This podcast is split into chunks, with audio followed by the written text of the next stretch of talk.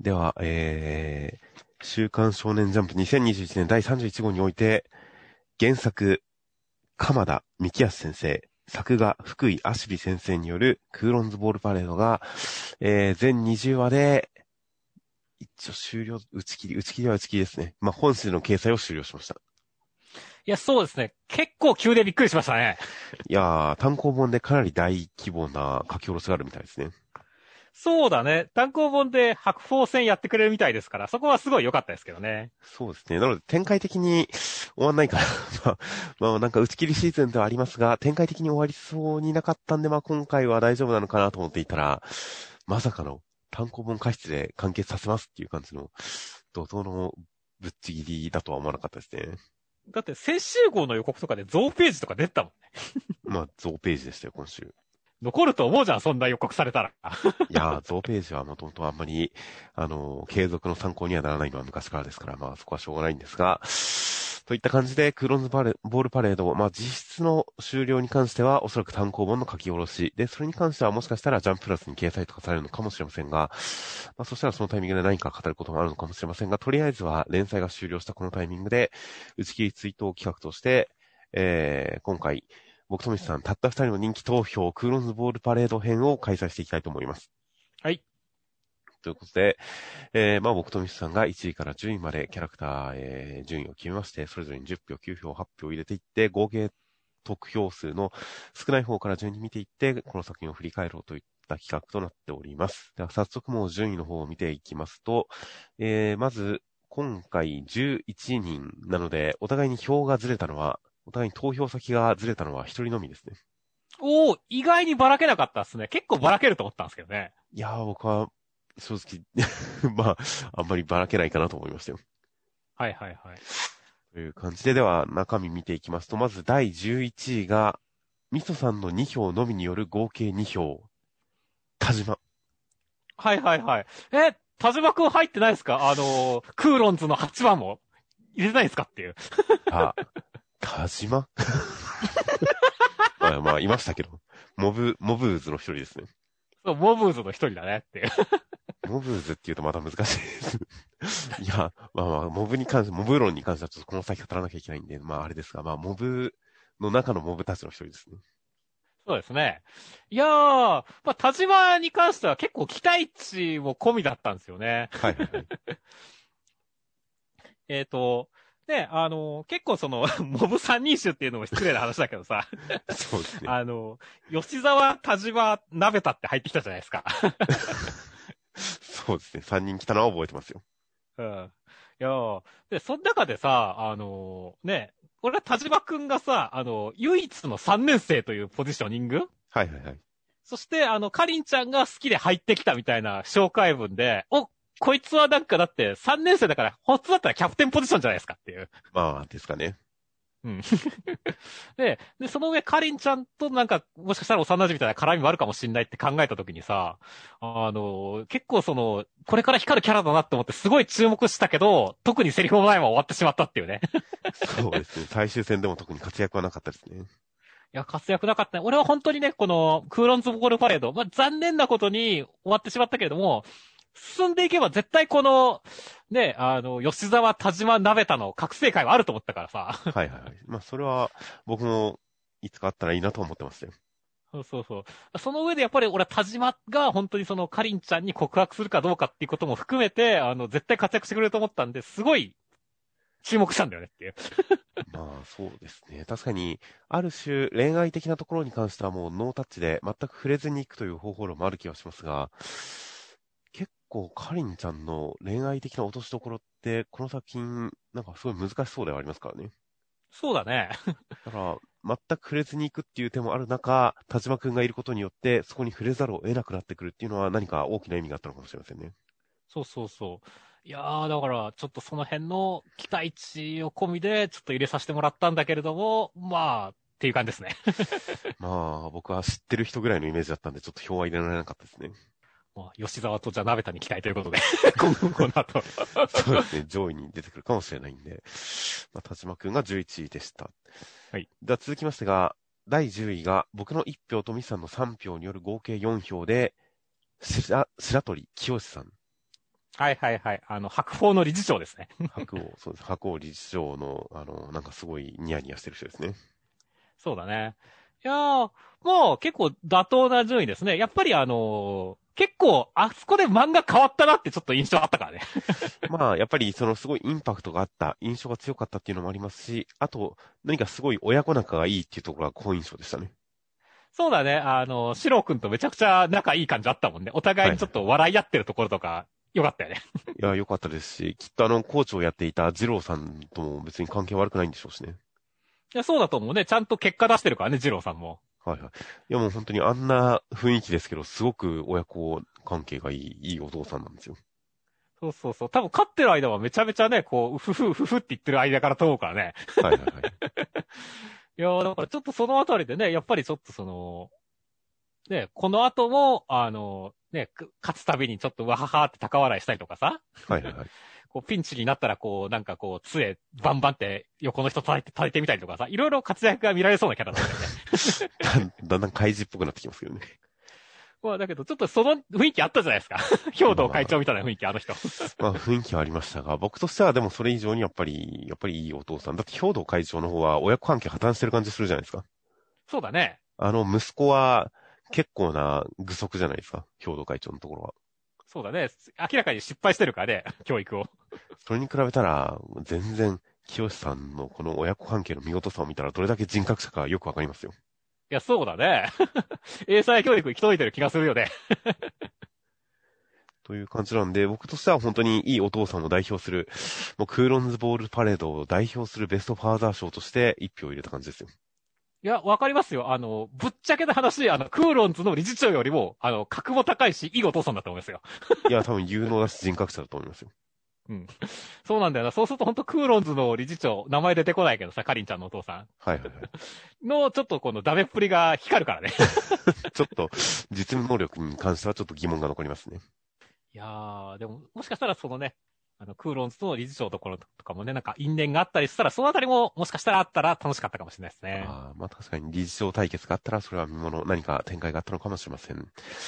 では続きましてが、第9位が僕の5票とミスさんの1票による合計6票で、木戸周平くん、おー、ミスターモブ入ってきましたね。モブの王ですね。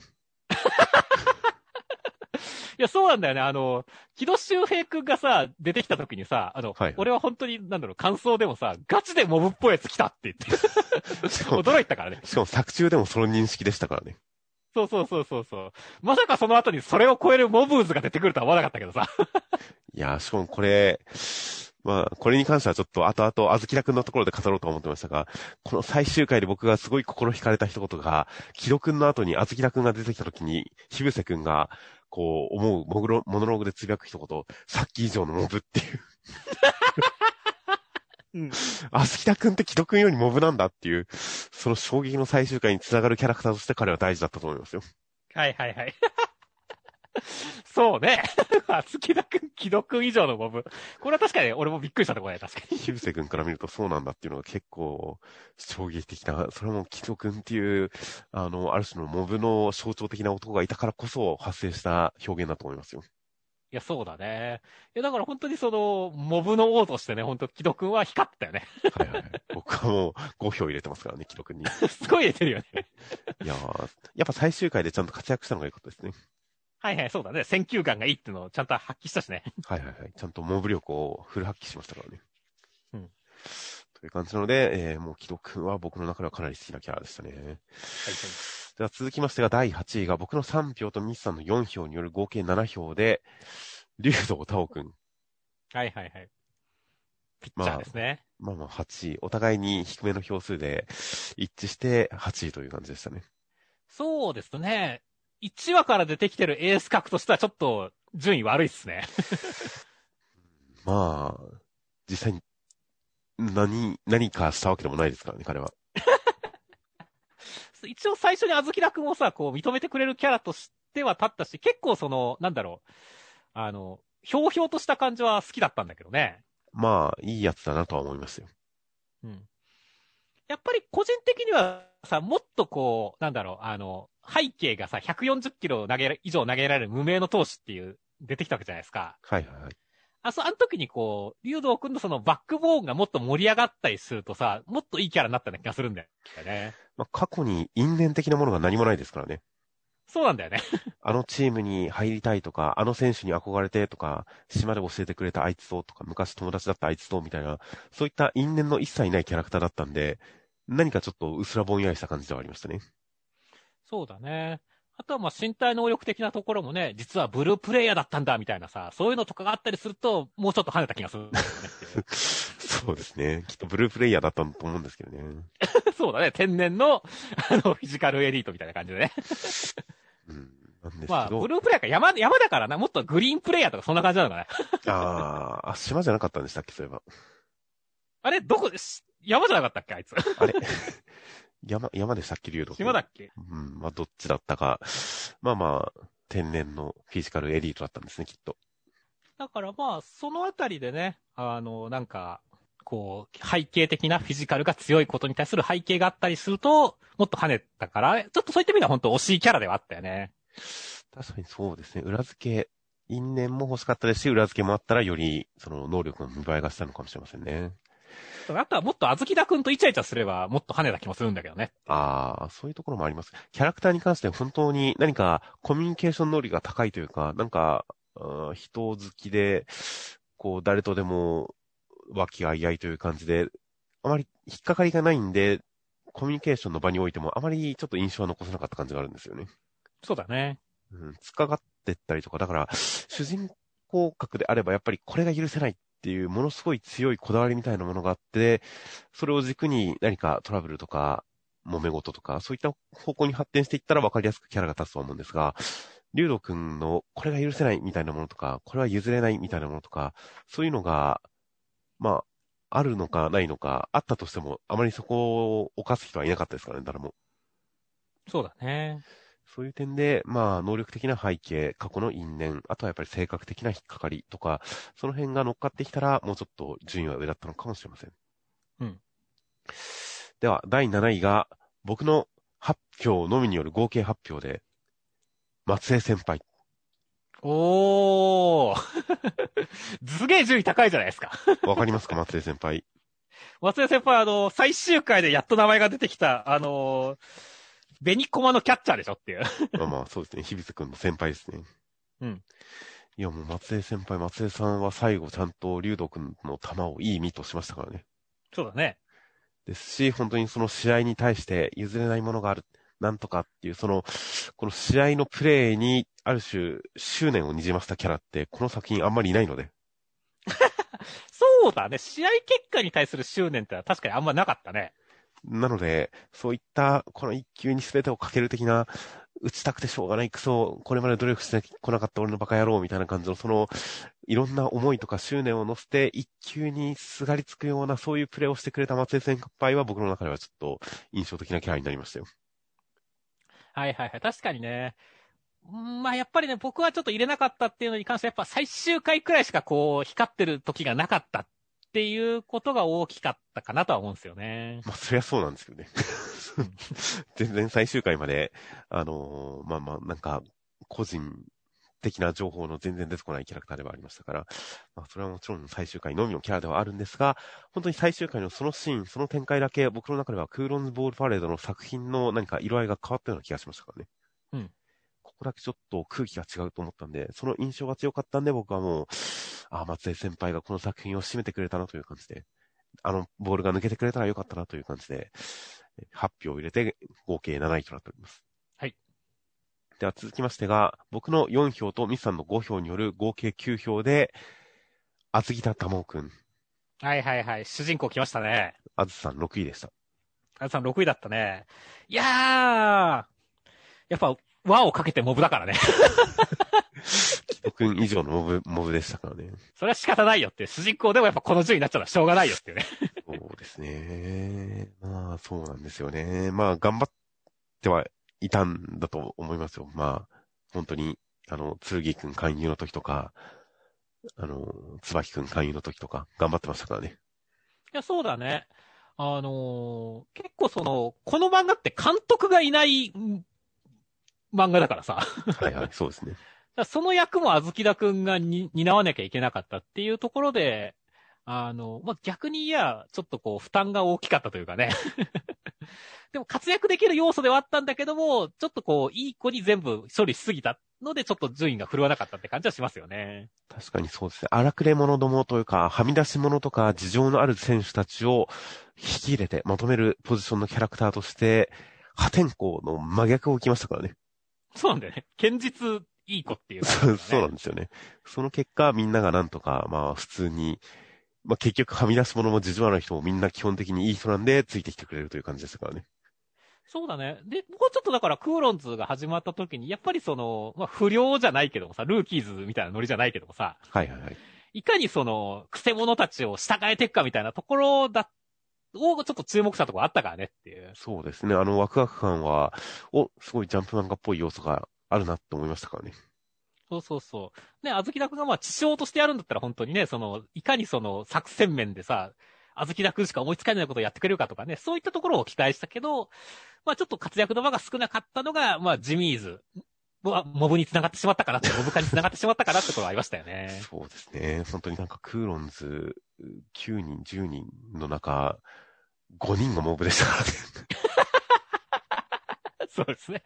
キロ君とあずきら君もモブに入っちゃってるからね。5人がモブ属性を持ってましたからね。うん。まあ、モブ属性。なので実際にモブじゃないとしても、周りからモブ扱いされるキャラクターという意味で言ったら、本当に5人が観客、敵対選手、みんなからモブ扱いされてましたからね。そうだね。1チームにもうちょっと少人数でいいと思いますよね。モブ属性キャラは。うん、そう思いますね。という点、なかなか、まあ、あずきらくん6位。まあ、いろんなものを象徴する6位だったような気がします。うん。そうですね。では続きましてが第5位、えー、今上位に入ってきました。第5位が僕の2票とミスさんの発表による合計10票で、白鳥四郎くん。はいはいはいはいはい。いやもう最大のライバル登場ですねっていう。まあまあ、ボス感は出してましたね。うん。いややっぱ四郎くん、え、結構順位低くないですか？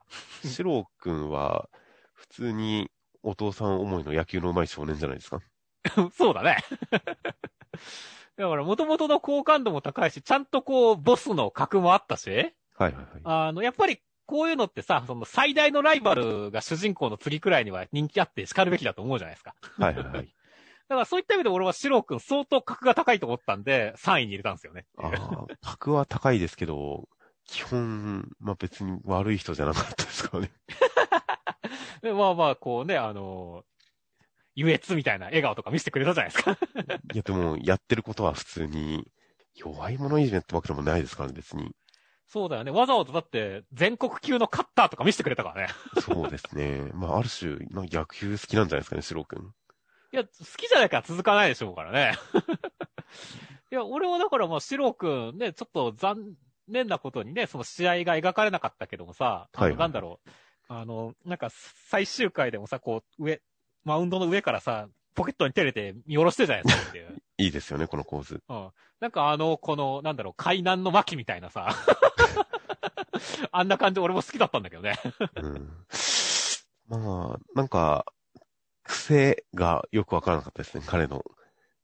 うん、まあ、強者として何か重圧を感じてるのか、何か偏屈なところがあるのか、まあ、ある種の天才っぷりとか含めて、あまり僕の中ではまだ印象が根付く前に終わってしまった感じはありましたね。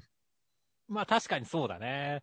もっとその、絶対王者的なね、何かね、属性がさらに乗っかってくると、もっと跳ねた気はするよね。そうなんですよね。いや、本当に性格、彼の性格は何かって言ったら、本当にお父さん思いっていうことぐらいしか、ちょっと印象が残らなかったので。そうそう。で、絶対でもさ、白鵬の中でもさ、まあ、理事長の息子とはいえさ、なんで一年のあいつがとかって言ってさ、いじめとかがあってもさ、白白くんはなんか全員殴りた、殺してそうじゃんっていう。いやいや、もっと冷徹に、スマートに言ってますよ、きっと。はいはいはい。なんかそういったエピソードとかもあったりすると、さらになんか、ね、こう、いいキャラになりそうだと思ったんだけどね。そうですね。もうちょっといろんな情報があったら、全然上に行けるキャラだったと思いますよ、僕の中でも。うん。いやー、まあまあ本当にイケメンだったしね、あの、俺は好きでしたよ。確かに印象は強かったです。うん、では、続きましてが、第4位が、僕の6票とミスさんの7票による合計13票で、剣義高くん。はいはいはいはいはい。おー、いい順位来ましたね。剣さんは、まあ、やっぱり、あの、椿くんとの掛け合いあたりとかから人間的にも愛嬌が出てきましたし、まあ、うんそう野球頑張ってる感じもしていい人でしたからね。いや、そうだね。あのーやっぱりその、野球漫画において4番キャラっていうのはさ、花形だからね。はいはいはい。で、だからそこで格のないやつが入っちゃうと、やっぱりちょっと締まらない感じがある中で、まあ、剣くんでその、弓道者っていう、あれとかさ、ほんと侍みたいな感じとかさ、はいはいはい。あの、いろいろやっぱ属性を乗っけてきて、あの、ちゃんと格を出したってのは良かったと思いますね。そうですね。ちゃんと本当に個性がはっきりしていたっていうのが、まあ、だいぶ、僕の中でもいい印象だったんで、この順位という感じでしたね。そうだね。あとは本当言った通り、その、椿くんとの絡みが、剣くんはね、良かったよね。いや、本当にあそこの漫才感が、この作品というか、クーロンズにおける、もう最大の、あの、なんでしょうね、見どころというか、最大の個性でしたからね。そうだね。クーロンズはこの二人のチームでしたね。まあ、それは間違いないですね。実際多分周りから見てもこの二人のチームだって思われてたと思うよ。まあそうですね。プレイ内容的にも、まあそうです。プレイ内容的にもこの二人がやっぱりダントツなんだと思いますからね。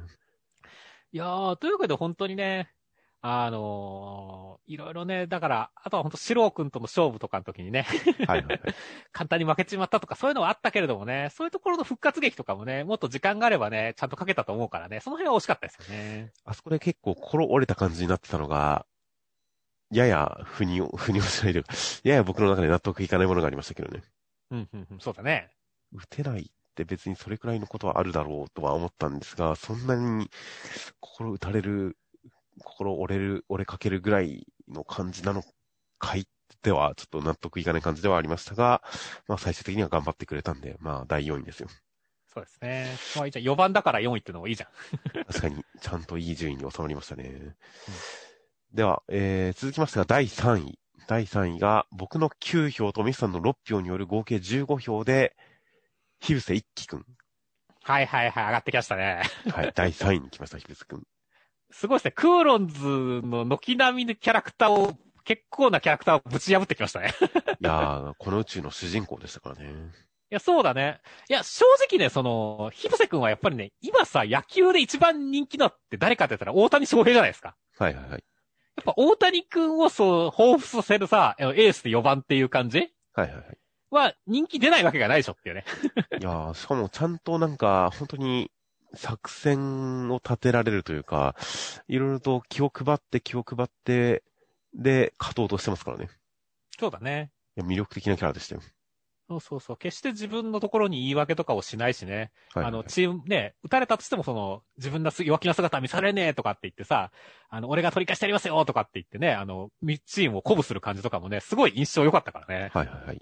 先週の動画のコメントとかでも、ヒブセ君は、あの、こういうワンマンな的にやりがちな無能な味方に当たり散らすシーンが一切ないのがいいというコメントがあったりしましたが、本当に彼は、あの、味方を馬鹿にもしないし、人格者なんですよね、基本的に。そうだね。という、そのストイックに勝利を目指す超自信家の、その、まあ、ワンマンヒーローみたいな感じっていうのは、とても、なんか応援したくなるキャラクターでしたよ。いやそうだね。だって、ぶっちゃけクーロンズに勝ってもいいと思ったもん、俺。本当に最後、松江先輩お願いしますと思いましたよ。うん、そうだよね。もう、なんか、せ、つなげてくれ、ヒブセ君に、みたいな。球が取られた時に、椿君に取られた時に、畜生と思いましたからね。そうだね。それくらいやっぱ、み、人を引きつける魅力的なキャラではありましたよね。はいはいはい。いやー、第3位。これはもう間違いないですね。いいですね。では、続きましてが、えー、トップ2に入っていきます。第2位が、僕の7票とミスさんの10票による合計17票で、椿くん。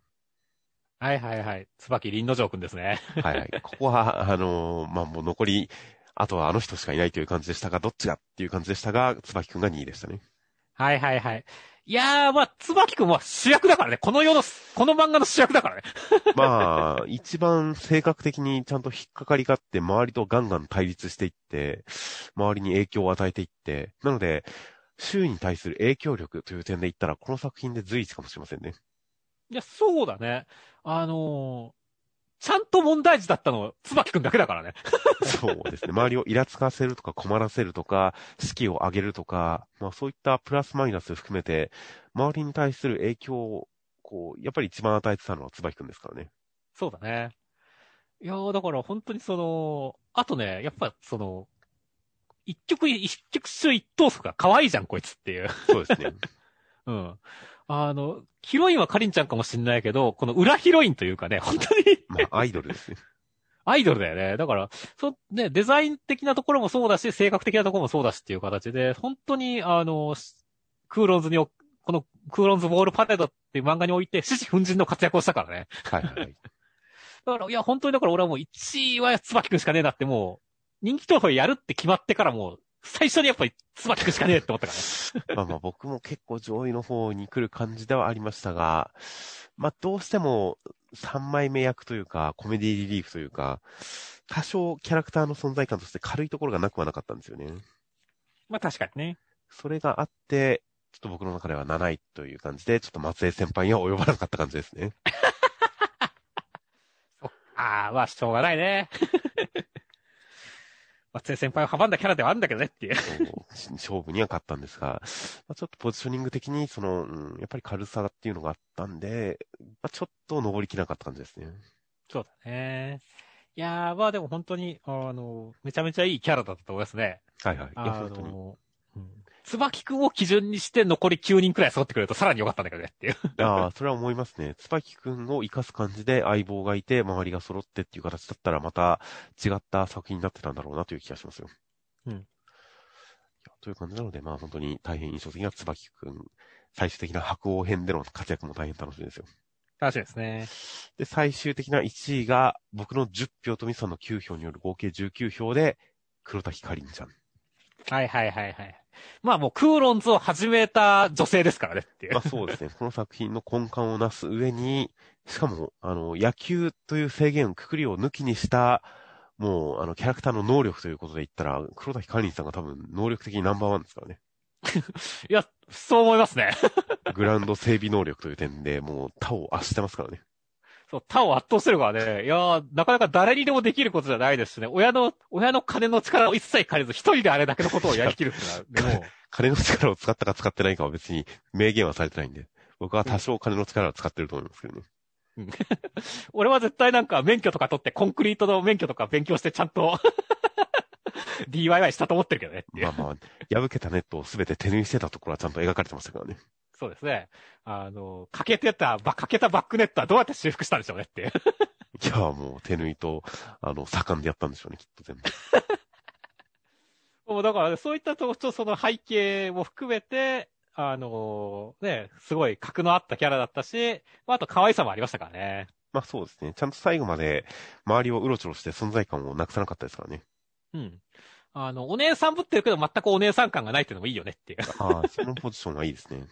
いやー、だから本当にだから黒滝かりんちゃんはな、もっとだからさっきその田島くんの時も言ったけどさ、はい恋愛方面とかさ、もっとなんかみんなのアイドルにな、な、なれそうなキャラではあったんだけどね。まあそうですね。もしくは完全に、まあそれこそ主人公格、あずきらくんか誰かと完全にカップリングを匂わせるというか成立させる形にして、そこの関係性も一つ軸として放り込んでもよかったような気がするんですけどね。はいはいはい、そうだね。結構その、まあ、似たような、あの、構成の漫画でさ、あの、昔サンデーでやった最強都立葵坂高校野球部っていうのがあってさ、はいはいはい。あれもなんかまあ、1年生5人、ね、中学校の頃鳴らした1年生5人が新チームに入って、はいはいはい。新しい学校に集結して、あの、1年生、あとはまあその、たまたま野球同好会みたいに3年生だけ加えたはいはい。チームで甲子園を目指すっていう漫画があるわけですけども、はい。講談社漫画賞も取ったんだけど、ほうほうん。でこれの、その、1年生が集まった理由っていうのが、そこに入る監督が、のことがみん、女の監督がみんな好きだからっていうね。う。ああ、いいですね。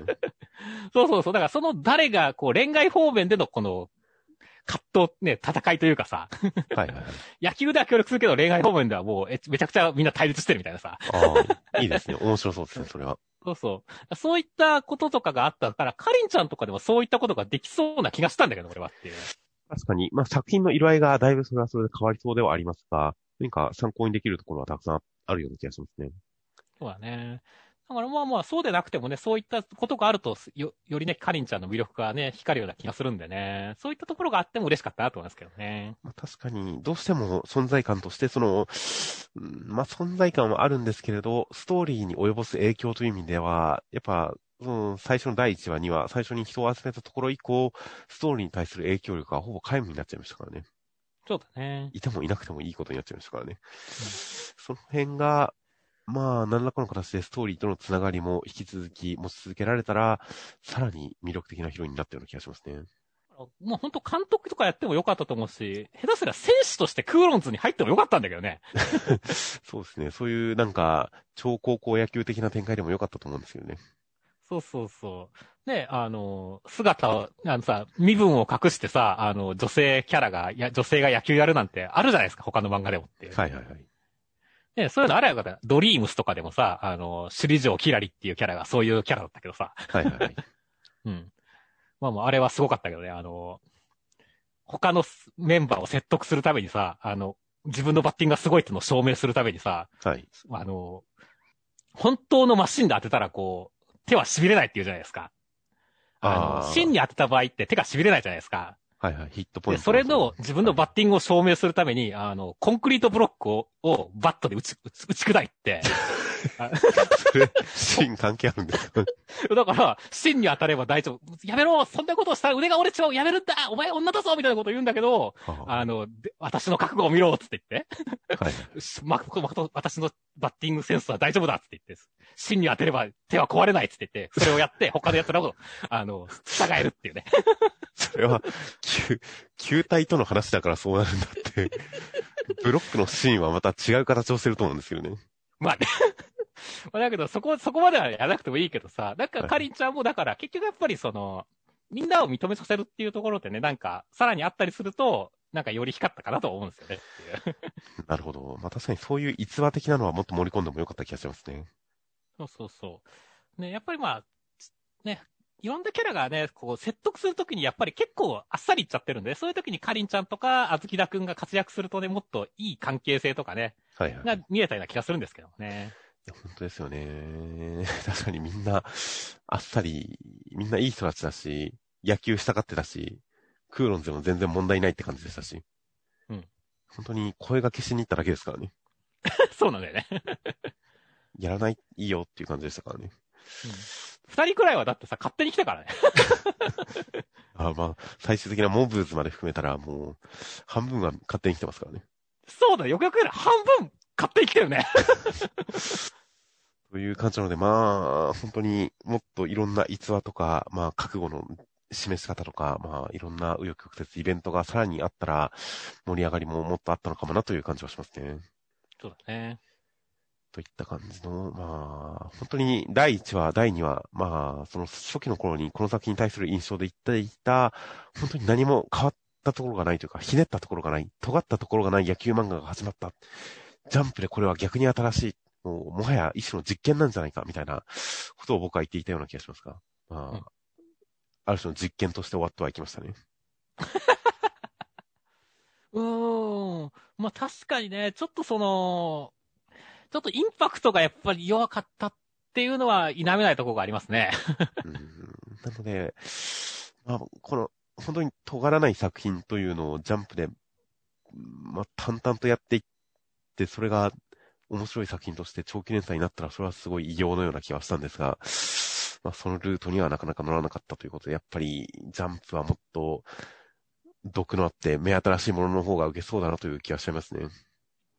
あとは、実際の野球の現場というかさ、はいはいはい。が結構その破天荒というかさ、実際そのさっきの大谷の話もそうだけどさ、はいはいはい、メジャーリーグでエースで4番みたいなさ、やつなんて、漫画で書いたらもう、アホ扱いされるじゃないですか。そうですね。メジャーを何だと思ってるんだって言われるとこですよね。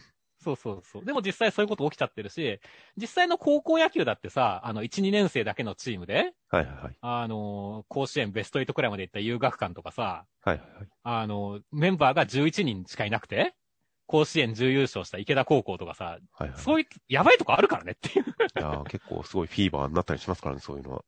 そうそうそう。だからそういったね、やっぱ、あれがあっちゃうと、その、現実よりも地味だと、ちょっときついとこあるよね。確かにそうですね。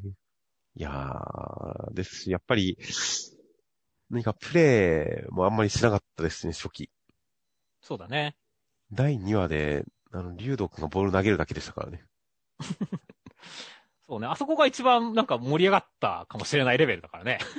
あとはひたすら河原で会話してたりっていう感じの、とにかく会話シーンと説明シーンの多い印象が序盤かなりあったので、その辺もちょっとジャンプっぽくはなかったのかなという感じではありましたね。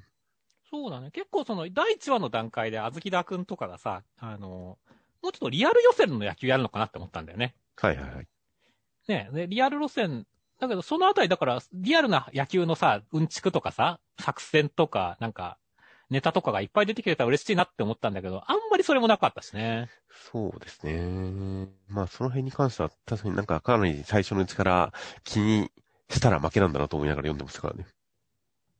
かといってそのね、さっき言った竜道くんがね、ああの、あれやった時にじゃあ、どこまでこうね、あの、はっちゃけるのかっていうところも期待したけどね、さっき言ったドリームスとかなんかもね、あの、なんだっけ、は結構そういう、はっちゃけ漫画だったけどさ。はい。まあコンアンクリを打ってるダースロ、ー、コンクリを打ってる線で大体知れますね、その辺は。そうそう、アンダースローで160キロ投げるキャラが出てきたりとかさ。おー、いいですね。まあ、あとはね、本当に、なんか、タンザニアの少数部族出身で、あの、親父を食い殺したライオンの群れをバットで投げ倒した留学生が出てきたりとかさ。はいはいはいはい。ね、あの、相当、かといって、じゃあ逆に野球うんちくがなかったかって言ったらさ、はいあの、なんだっけ、メジャーリーガーは、ね、打者の1.7メートル、ね、メジャーリーガーは、あの、自分の1.7メートル手前のところまでボールを見て打っているっていうデータから、はいはいはい。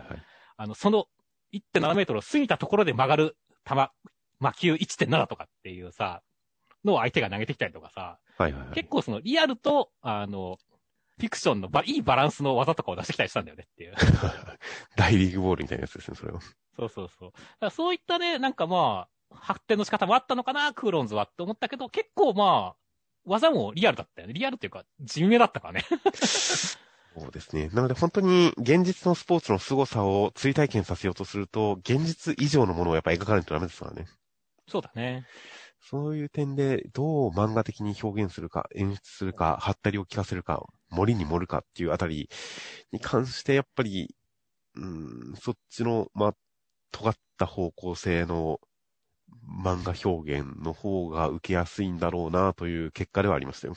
だから、まあ、いろんなものをちょっと、おーっとしすぎちゃったのかなっていうところもあるけどもね。